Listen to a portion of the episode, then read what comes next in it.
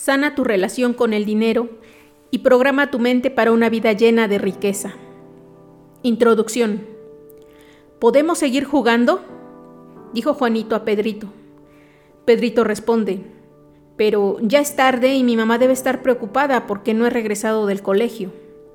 Juanito dice, anda, solo un rato más.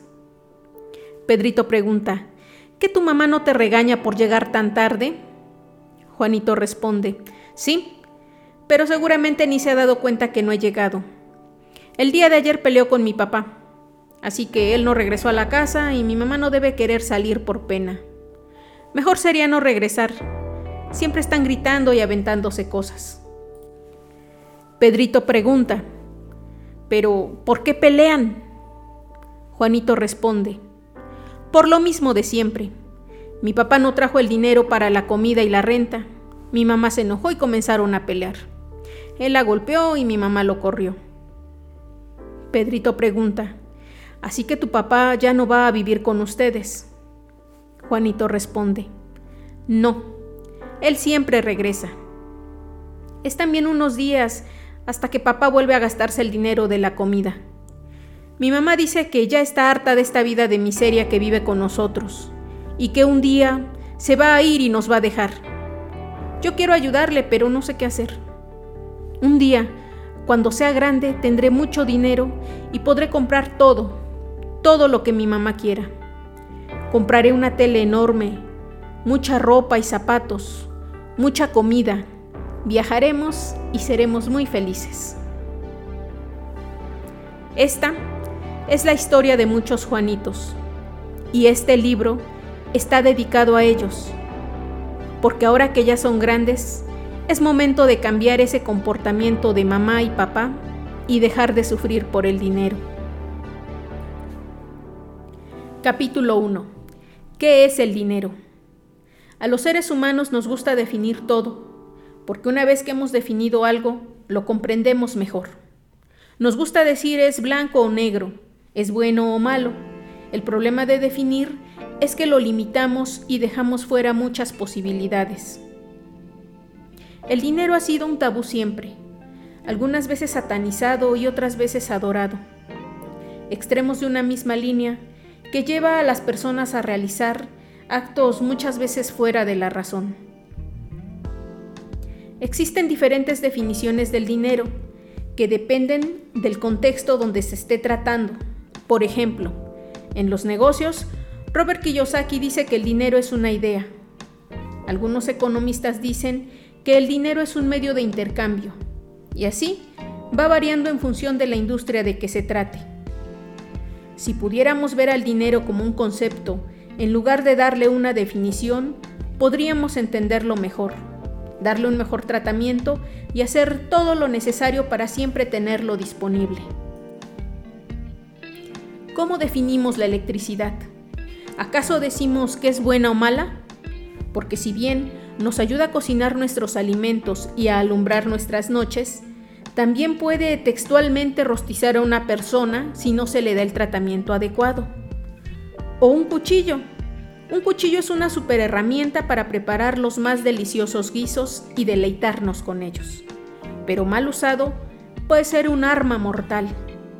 Entonces, ¿qué es el dinero? Si tuviera que definirlo, yo diría que es una herramienta o instrumento para vivir en este mundo donde se comercia mediante él.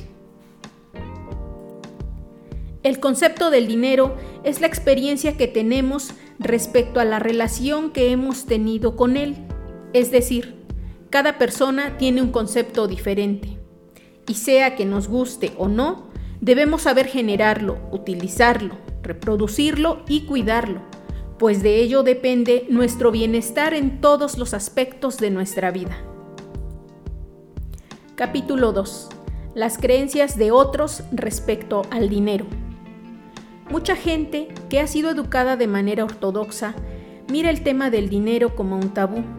En algunas familias antiguas, y no sé si actuales, estaba prohibido hablar de dinero en la comida y delante de los niños, pues suponían que solo la gente adulta estaba preparada para tratar esos temas. El problema es que mucha gente creció sin recibir instrucción referente al manejo de esta herramienta y cuando le tocó utilizarla generó muchos desastres. La educación referente al uso del dinero no se da en la escuela, sino que es un asunto de familia y se debe tomar acción para corregir este desastre financiero en el que muchas personas están debido a que no tuvieron educación financiera en sus familias.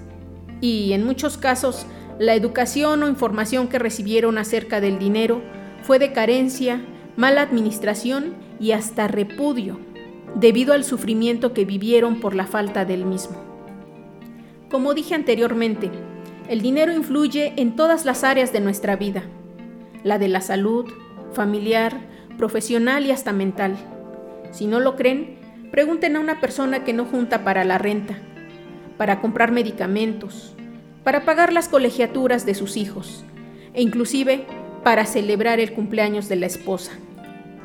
En general, el problema de la falta de dinero no es el dinero, es que la gente no ha sido instruida para manejarlo de manera correcta y no lo ha aprendido por la forma en cómo nos lo han hecho ver.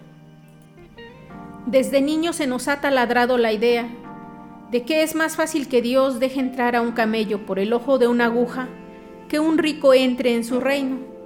Entonces, ¿quién va a querer ser rico si todos queremos ir al cielo? Pero hay algo que no cuadra en lo anterior. Si el dinero es tan malo como se nos dijo, entonces ¿por qué? Asterisco, asterisco, asterisco, asterisco, son los más ricos del mundo. Bueno, eso se les queda de tarea porque este libro es para sanar nuestra relación con el dinero, no para seguir en conflicto con él.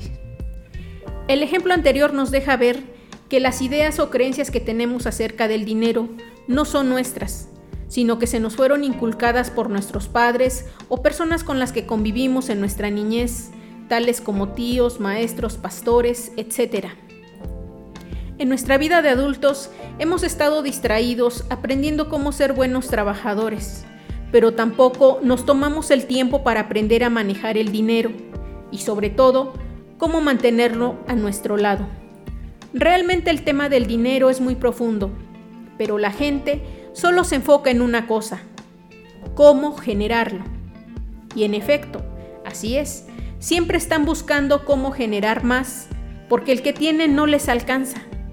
Buscan solucionar fuera un problema que es interno y personal y que nadie más que ellos mismos deben resolver.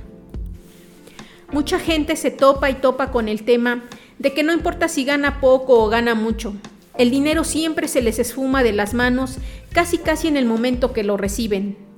Es más, es un autosabotaje lo que la gente vive. Y muchos de ellos cuando toman conciencia se preguntan, ¿por qué tengo tantos problemas de dinero? ¿Por qué no me alcanza si acaban de aumentarme? Ya no puedo trabajar más de lo que ya hago actualmente. ¿Qué voy a hacer para que me alcance?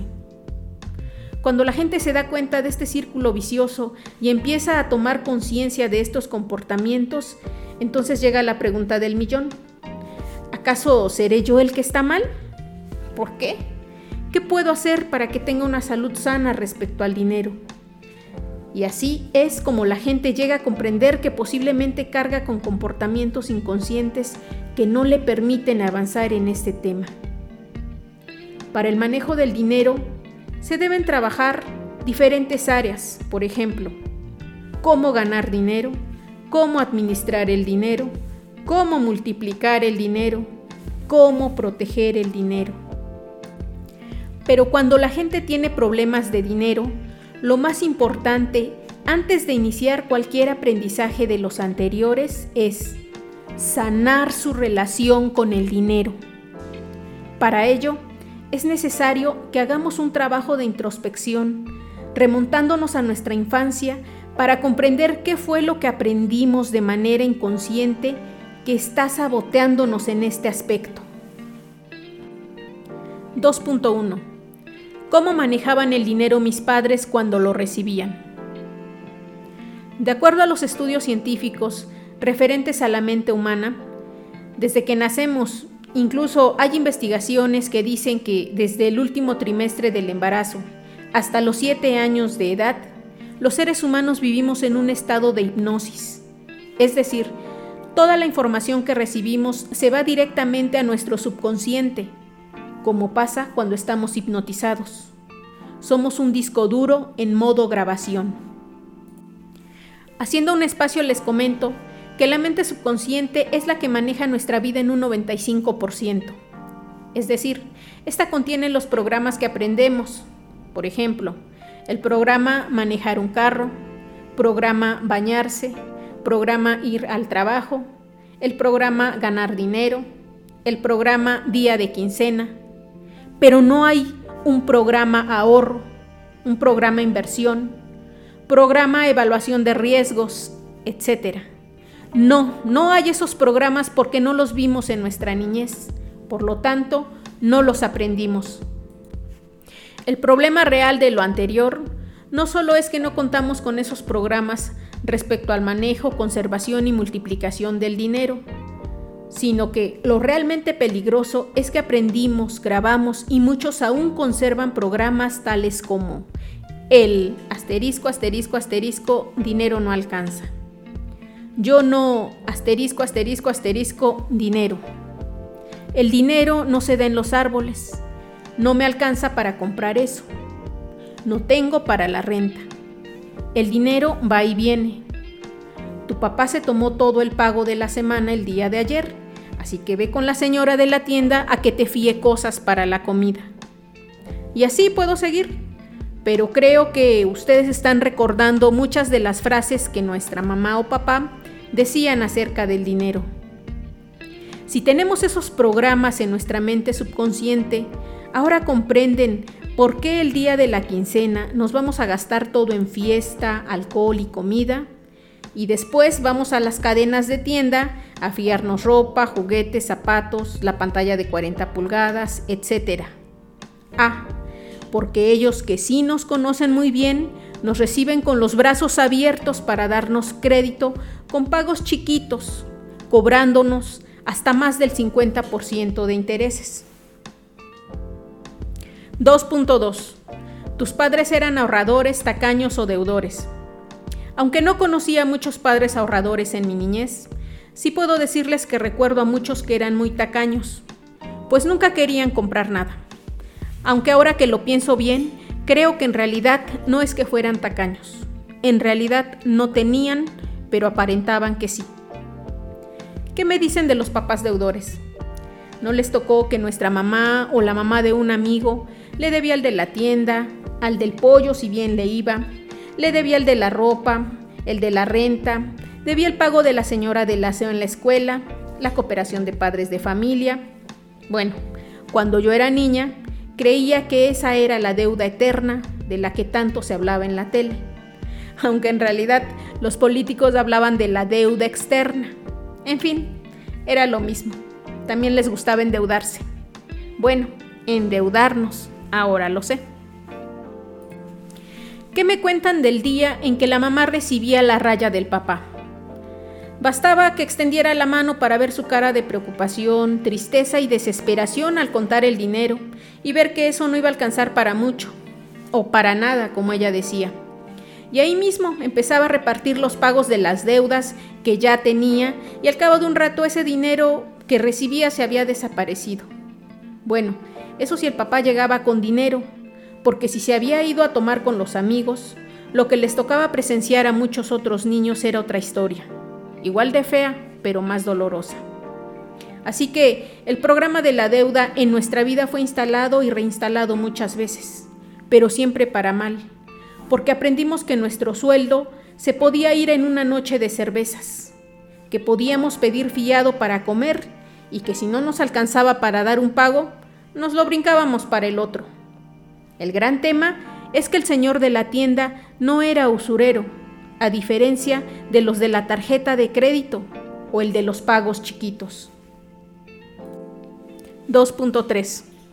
¿Cuál era la percepción del dinero en tu familia cuando eras niño?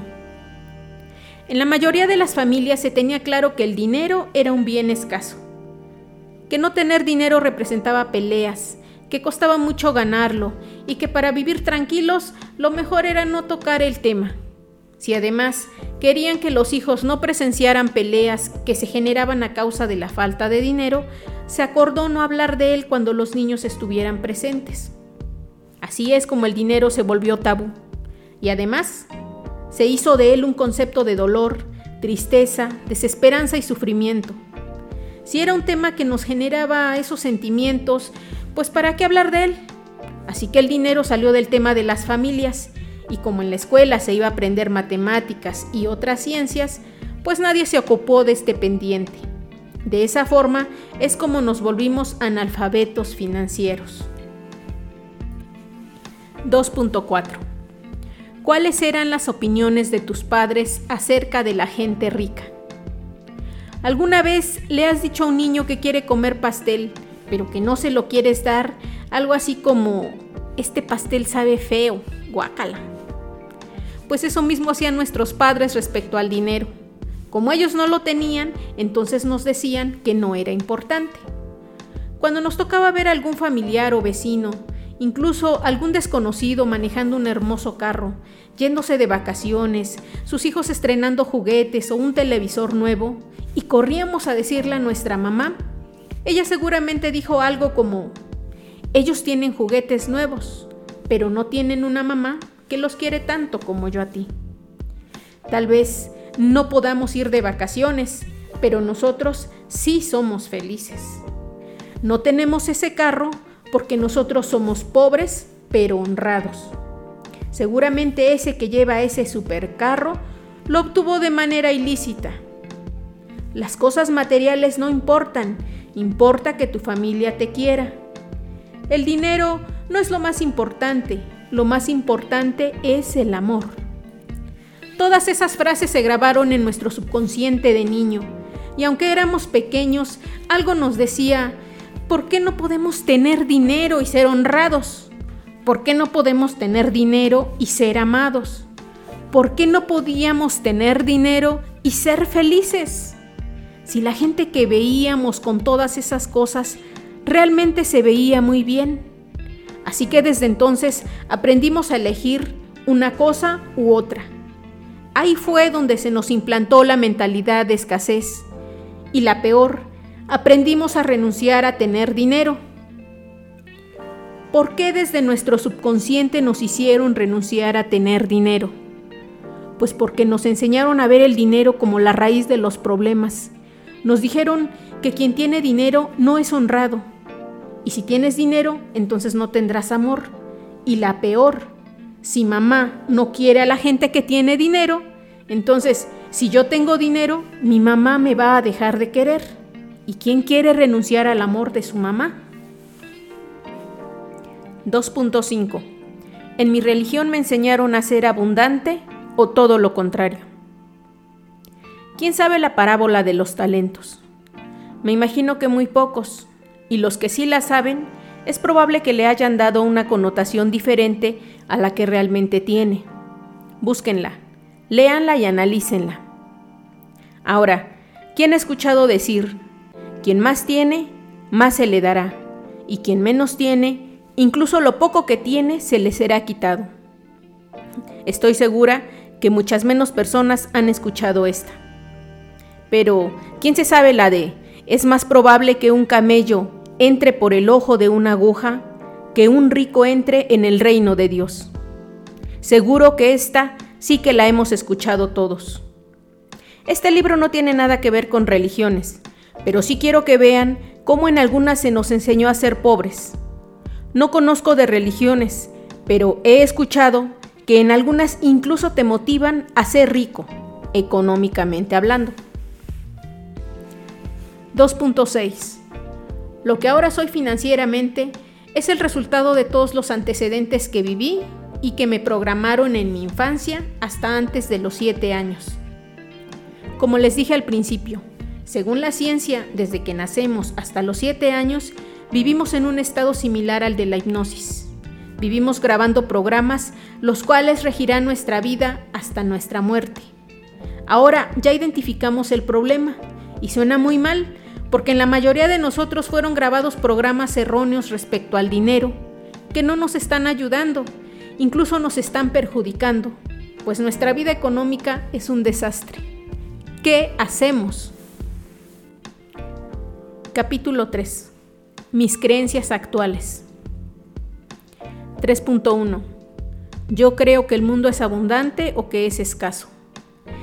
Eso depende de los programas mentales que se te fueron grabados en tu mente subconsciente durante tu niñez, pero no es la verdad absoluta, pues muchas personas se han dado cuenta de eso y han trabajado en su reprogramación mental respecto al dinero, y han insertado en su subconsciente nuevos programas que les ayudan a vivir en abundancia y tener una buena relación con el dinero.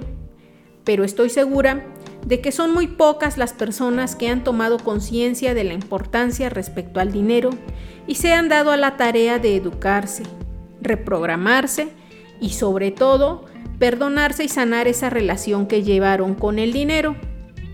Nuestro universo está lleno de polaridades. Incluso esa es una de las leyes, la ley de polaridad, que nos dice que los opuestos son parte de una misma escala en diferentes vibraciones Así que lo más seguro es que si no creemos que el mundo es abundante y que hay mucho para todos, es porque creemos que es escaso y que hay que luchar si queremos tener una parte de lo poco que hay. La escasez es un concepto que han inventado quienes tienen el conocimiento de cómo funciona nuestra mente. Saben que generándonos miedo y escasez nos tienen dominados. Todo el universo se rige por leyes y las comprendamos o no, ahí están. Y una de ellas es la ley de vibración. Así que espero que si tienes la mentalidad de escasez, empieces a cambiarla, si quieres que tu vida sea abundante. Pues créeme, que la energía del dinero siempre encuentra su igual, y si tú no estás en la frecuencia del dinero, este no entrará en tu vida, no importa cuánto te esfuerces. En otro libro trato el tema de las leyes del universo en nuestra vida. 3.2. ¿Qué opino de la gente rica? Si no has trabajado en tu reprogramación mental acerca del dinero, lo más probable es que aún tengas las mismas opiniones que tenían tus padres respecto a la gente rica. Ahora que has llegado hasta esta parte del libro, debes ya haber comprendido cómo has sido afectado debido a esos programas que recibiste de niño. Sabes que tu vida ha sido afectada y que eso te ha impedido lograr vivir una vida feliz y abundante económicamente hablando. Déjame decirte que cuando estamos mal económicamente, lo más probable es que toda nuestra vida esté llena de problemas, pues el dinero, como dicen muchas personas, no es lo más importante en la vida. Sin embargo, afecta a todas las cosas que sí son lo más importante. Si tienes una mala opinión acerca de la gente rica, te recomiendo que empieces por evaluar esa situación y empieces a cambiar tu opinión. Claro está que me refiero a la gente rica, abundante, feliz, honesta y trabajadora.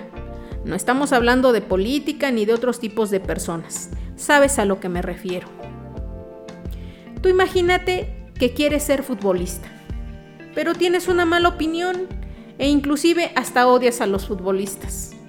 ¿No crees que se generaría un conflicto interno en ti a la hora de que tú quieras ser futbolista? De entrada, ¿quién sería tu imagen a seguir? ¿Qué es lo que sabrías de fútbol? ¿Acaso, si quieres ser futbolista, lo primero que deberías hacer no sería estudiar y conocer a los mejores futbolistas del mundo? Saber todo lo que puedas de fútbol, las mejores jugadas, los mejores partidos, etcétera? Así es con el dinero y la gente rica. Analízalo y trabaja en ello. 3.3. ¿Crees que hacer dinero es fácil o difícil? Así como todas las anteriores programaciones acerca del dinero, esta es una más que dañó nuestro concepto acerca del dinero. Seguramente les tocó ver cómo tu papá y mamá, aun cuando trabajaban tanto, nunca les alcanzaba para los gastos mínimos en la casa. O por otro lado, les tocó ver cómo tu papá o mamá lo sacó adelante, pero a cambio tuvieron que trabajar tanto al grado de no tener tiempo disponible para pasarlo con ustedes cuando niños. Si les tocó ver que el dinero se ganaba con mucho sacrificio, adivinen qué.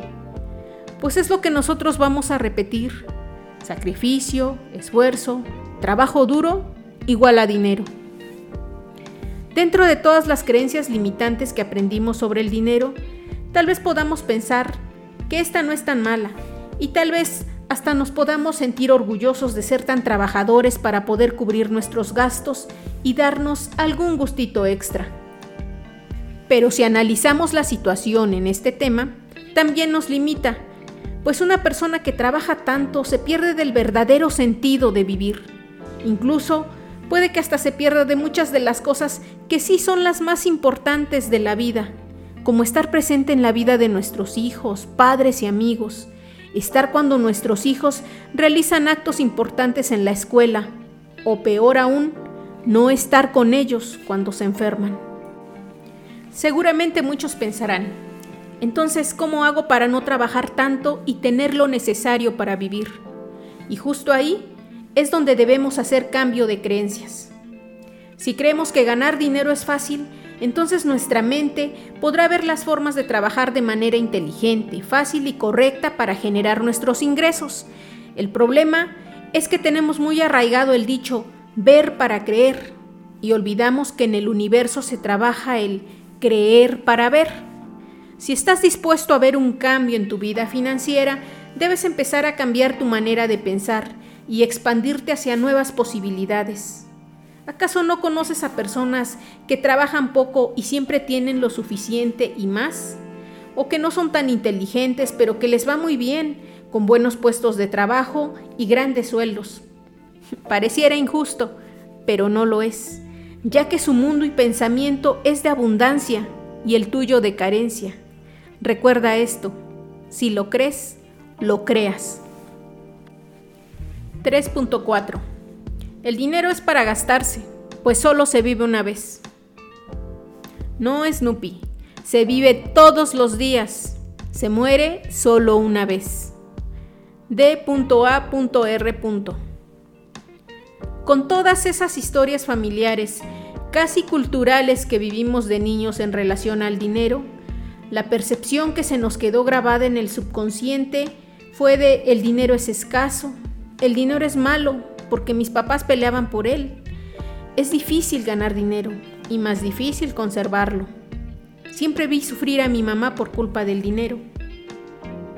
La cara opuesta de la moneda es que como nosotros en nuestra infancia tuvimos carencias económicas, nunca pudimos tener tal juguete o no nos compraron la tele que nos gustaba o los tenis que queríamos. Entonces, ahora eso nos hace ver en nuestros hijos esa sanación de nuestro niño interior. Así que les compramos a nuestros hijos cosas que no necesitan y que inclusive pueden dañarlos, volverlos malcriados, voluntariosos o poco satisfechos. Bueno, muchos padres dicen, si yo quiero y puedo darles a mis hijos todo lo que no tuve de niño, lo voy a hacer. Al fin, que por eso trabajo tanto. Lo anterior también puede desencadenar en un problema de abandono, pero ese es tema de otro libro. Sin embargo, el problema es que la mayoría de los padres no tienen o no les alcanza para comprar esos juguetes o gustos de los niños, así que recurren a la deuda con intereses usureros. Recurrir a la deuda para comprar cosas que no podemos pagar da lugar a un ciclo vicioso al que Robert Kiyosaki bautizó como la carrera de la rata. Si te interesa, lee sobre el tema en internet. Bueno, esta carrera de la rata trata sobre ganar dinero, gastar, pagar deudas y volver a trabajar para de nuevo volver a gastar y pagar deudas. Y este ciclo nunca termina. Capítulo 4. Mis comportamientos actuales que no me dejan avanzar. 4.1. ¿Soy consumidor o productor? Uno de los aspectos que más afecta a nuestra vida es el consumismo. Así es, el consumismo tiene un trasfondo profundo.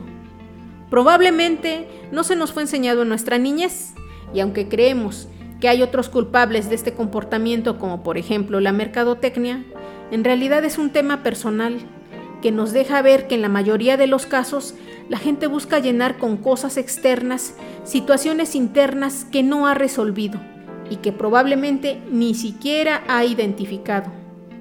En algunos otros casos, ser consumista sí pudo haber sido un comportamiento adquirido de los padres o figuras de autoridad, pero en cualquiera de los dos casos puede menguar nuestra economía. Si tenemos la costumbre de pensar todo el tiempo en comprar, lo más seguro es que estemos comprando cosas que no necesitamos, pero que nos hacen sentir bien momentáneamente. Inclusive, podemos buscarle justificación creyendo que hicimos excelentes compras porque estaban de oferta. Este comportamiento, como les repito, tiene trasfondo, y si ustedes se identifican con él, pero no pueden manejarlo, tal vez necesiten visitar a un profesional en estos temas para que los apoye, porque sí es algo que se puede resolver. Ahora bien, el problema de ser consumista es que afecta a nuestra economía, algunos más que a otros. Sin embargo, si queremos mejorar y hacer cambios significativos en nuestra mentalidad, Debemos pensar como productores en lugar de seguir pensando como consumidores. Pensar como productor hace la diferencia, pues en lugar de comprar, pensamos en qué vender y al final esto nos ayudará a crecer financieramente hablando. 4.2. ¿Cuáles son los vacíos que necesito llenar? Como les comenté en el punto anterior, en cada uno de nosotros hay situaciones internas que no hemos solucionado y probablemente no las hemos identificado. Pero si los resultados que tenemos no concuerdan con el esfuerzo diario que ponemos, entonces lo más probable es que tengamos vacíos de aceptación, reconocimiento, amor, etc. Es muy importante que identifiquemos estas situaciones y trabajemos más en nuestro ser interno de ser necesario, visitar a un profesional en estos temas que nos ayude a resolver estos conflictos que no nos dejan avanzar en nuestra vida. Pues comprar cosas para pretender ser aceptados o reconocidos solo nos traerá más vacíos. 4.3. Estoy consciente que una mala administración del dinero siempre me mantendrá económicamente pobre. Como ya mencionamos, muchos de los programas de escasez fueron implantados en nosotros cuando niños y hemos sido condicionados al grado que ha afectado nuestra vida adulta. Lo importante es que hay quienes ya han identificado que tienen esos comportamientos y que muchas veces los repetimos sin querer. Muchas personas saben que una mala administración del dinero los mantendrá económicamente pobres, pero no saben cómo poder hacer el cambio que los ayude a ser más conscientes del cuidado de su economía. Lo más importante es que identifiques que tienes un problema y que estés dispuesto a tomar responsabilidad y compromiso para modificar y cambiar esos comportamientos. 4.4 ¿Cómo administro mi dinero actualmente? ¿Tengo un plan? ¿Una meta? ¿Ahorro? ¿Invierto? ¿O nunca me alcanza para llegar a fin de mes? En la mayoría de los casos, cuando una persona tiene comportamientos nocivos respecto al dinero, lo menos que hace es una planeación financiera. Difícilmente ahorran o tienen metas establecidas para ahorrar e invertir. En la mayoría de los casos, la gente vive al día, con problemas para llegar a cubrir los gastos de fin de mes y continuamente recurre al endeudamiento para poder completar la quincena. Lo anterior nos deja ver que los programas con los que trabajamos en nuestra vida adulta no sirven y es necesario cambiarlos para poder vivir una mejor vida financiera. Así que, si estás decidido y comprometido a mejorar tus finanzas, sigue leyendo y pon en práctica los ejercicios que te ayudarán a cambiar tus actuales programas referentes al dinero. Capítulo 5. ¿Cómo cambio mis creencias? Lo que deben estar diciendo es, sí, ya sé que tengo estos comportamientos, pero dime cómo los cambio. Claro que hay formas de cambiar nuestros programas mentales, esos que se nos implantaron sin que nosotros estuviéramos conscientes de ello. Déjame decirte que tú no estás leyendo este libro por casualidad. Sé que has estado buscando respuestas a muchas de las preguntas que ya hemos mencionado. Y aquí está la solución. Toma manos a la obra y lleva a cabo los ejercicios. Sé constante, disciplinado y muy pronto me estarás escribiendo para contarme tus excelentes resultados. Déjame decirte que no es un trabajo difícil. De hecho, a mí me parece muy sencillo. Pero lo que más va a ayudarte es la introspección, identificación, modificación y la repetición de las nuevas creencias. Dice la Biblia, dile al hombre débil que es fuerte y así será. Él llama a las cosas que no se ven como si ya existieran. Y no olvides esto, creer para ver. Así que inicia tomando una libreta y pon manos a la obra. Recomiendo que sea una libreta privada y exclusiva para tu desarrollo personal. 5.1. Identificación y aceptación de los temas limitantes. 1.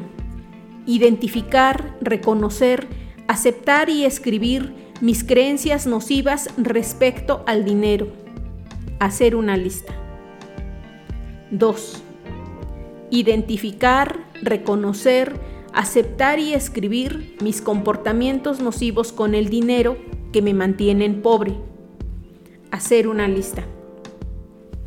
3. Identificar, reconocer, aceptar y escribir frases que forman parte de mi lenguaje pobre carente y limitante. Hacer una lista. 4.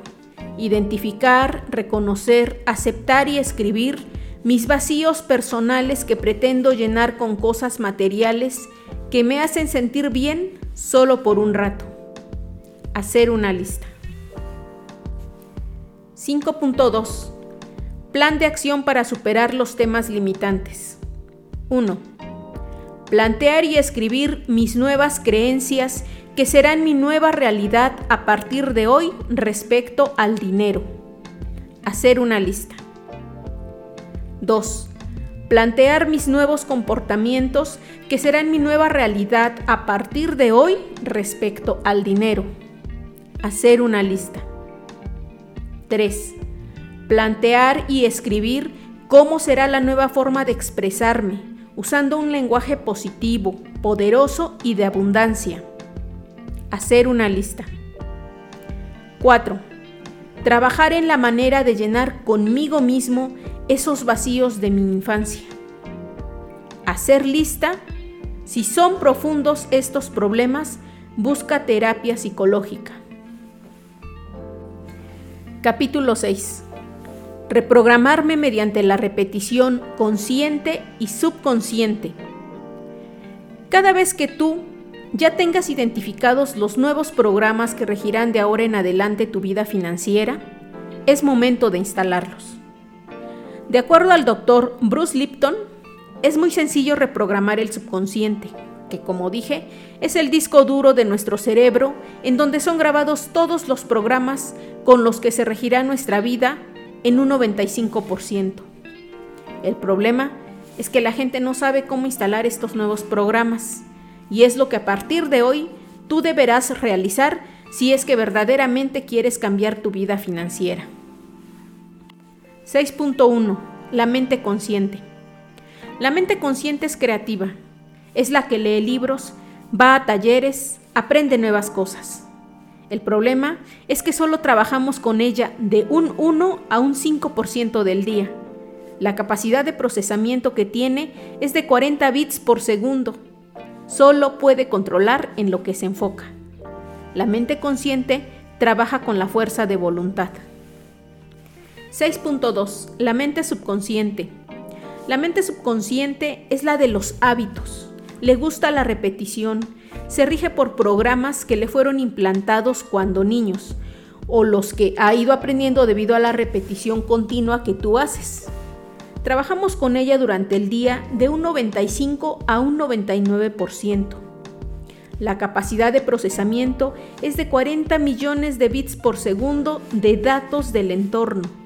Esta es un millón de veces más poderosa que la mente consciente. La mente subconsciente trabaja con hábitos. 6.3. Tres técnicas para reprogramar el subconsciente. Según el doctor Bruce Lipton, hay tres técnicas para grabar nuevos programas para nuestro disco duro o mente subconsciente. La primera es la hipnosis. La segunda es repetición, repetición, repetición. La tercera es reprogramación de la mente en estado teta. La primera técnica, que es la hipnosis, solo la pueden realizar los especialistas de la mente y en casos necesarios. Si la requiere, busca ayuda profesional y sea muy cuidadoso, pues alguien externo a usted entrará en su mente subconsciente.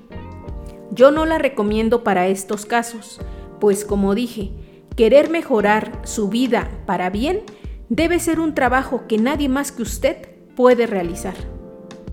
Siempre he trabajado para mí con las técnicas 2 y 3, que son la repetición, repetición, repetición, y la otra que es implantando programas nuevos en la mente subconsciente cuando estamos en un estado teta. Es lo que a mí me ha funcionado. Yo no las descubrí, no las inventé. Su uso correcto es responsabilidad de quien las practica. La técnica de implantación de nuevos programas en la mente subconsciente básicamente se fundamenta en lo siguiente. Las ondas cerebrales, de acuerdo al doctor Bruce Lipton, durante el día fluctúan de la siguiente manera. 1. Cuando estamos adormilados, es decir, ni dormidos ni despiertos, nuestras ondas cerebrales se encuentran en estado teta. 2. Cuando entramos en la fase de sueño profundo, nuestras ondas cerebrales se encuentran en estado delta. 3. Cuando estamos en fase conciencia tranquila, pero ya despiertos, nuestras ondas cerebrales se encuentran en estado alfa. 4. Cuando estamos en estado de vigilia, es decir, nuestra vida cotidiana, nuestras ondas cerebrales se encuentran en estado beta. Esta técnica de reprogramar el subconsciente cuando estamos en estado teta se trata de que cuando nos estamos quedando dormidos, nuestras ondas cerebrales pasan a un estado teta y es aquí, en este estado, donde tenemos acceso al subconsciente y podemos grabar esos nuevos programas que nos ayudarán a mejorar nuestra vida. Recuerden que lo que rige nuestra vida de un 95 a un 99% es el subconsciente que es un millón de veces más poderoso que la mente consciente. Los nuevos programas sustituirán a los anteriores porque ahora los elegimos de una manera consciente y los grabamos en el subconsciente. Capítulo 7. Listas de contenido poderoso para una nueva relación armoniosa con el dinero. Si bien tú tienes que elaborar tus propias listas de acuerdo a tus necesidades, Aquí te dejo algunas con las que yo he trabajado. 7.1. Lista de mis nuevas creencias respecto al dinero. El mundo es abundante. Hay mucho dinero para todos. Yo soy un imán de dinero. La riqueza está dentro de mí y se está manifestando. Mis finanzas están mejor y mejor cada día. El dinero es bueno pues me ayuda a lograr mis sueños positivos, dar a mi familia lo que necesita y ayudar a otras personas. El dinero fluye a mí fácilmente y de manera correcta, mediante el adecuado uso de mi trabajo y recursos. Me responsabilizo de ahora en adelante de mis finanzas personales, mantenerlas sanas y aprender constantemente el arte de generar, multiplicar y proteger el dinero. Cada día, en todos los aspectos de mi vida, estoy mejor y mejor. 7.2. Listas de mis nuevos comportamientos respecto al dinero. La cantidad de dinero que recibo está en función de lo que el mercado está dispuesto a pagar por mis habilidades. Por lo tanto, cada día mejoro y aprendo nuevas habilidades. Dar es la antesala del recibir. Por lo tanto, yo ayudo siempre a mis semejantes. El dinero es mi amigo, por lo tanto, lo cuido y respeto.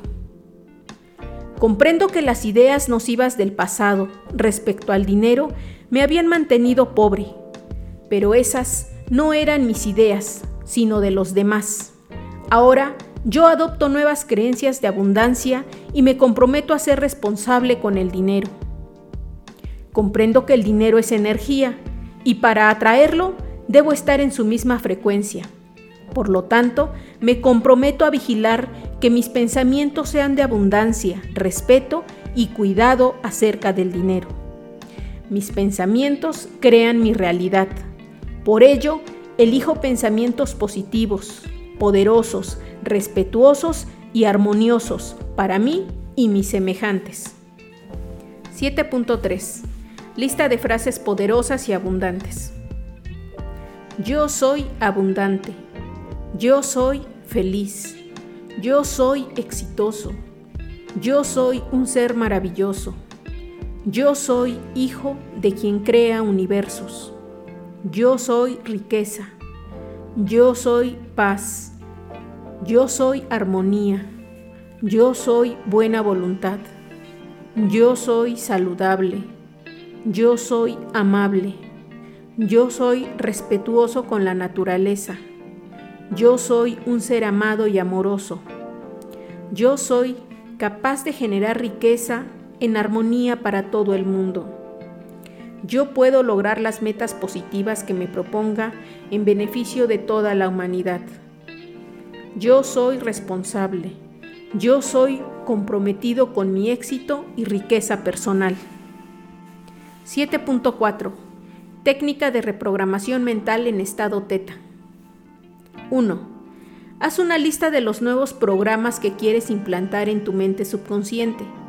En este caso, Guíate con los ejercicios que hiciste anteriormente del plan de acción para superar los temas limitantes y con las listas de contenido poderoso para una nueva relación armoniosa con el dinero. Recuerda que son nuevas y mejores creencias, comportamientos y frases poderosas que te ayuden a tener una mejor relación con el dinero y la abundancia. 2. Grábalos en un audio varias veces que se repitan al menos 15 minutos. 3. Escúchalos cuando estés en estado teta, es decir, cuando te estás quedando dormido y cuando acabas de despertar. Repite esto por al menos 45 días. Y si puedes escucharlo durante el día, mucho mejor. Recuerda que la repetición, repetición, repetición ayuda. Observa los resultados exitosos de tu reprogramación mental y sigue trabajando siempre en mejorar de manera positiva. Bonus. Las tres reglas poderosas de Lisette Romar respecto al dinero. 1.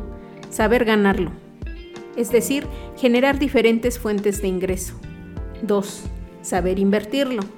Obtener más activos y menos pasivos. 3. Saber protegerlo saber de fiscalidad y tener a los mejores asesores. Conclusión. Como podrás ver hay muchos temas que, una vez que hayas sanado tu relación con el dinero, debes trabajar. Así que pon manos a la obra e iníciate en este maravilloso mundo de abundancia y estudio de la ciencia del dinero. Y digo ciencia porque se ha estudiado y se han establecido métodos y procedimientos acerca de cómo obtenerlo, invertirlo y protegerlo pero estos son temas de otro libro. Yo soy Elisette Romar. Te deseo el mayor de los éxitos.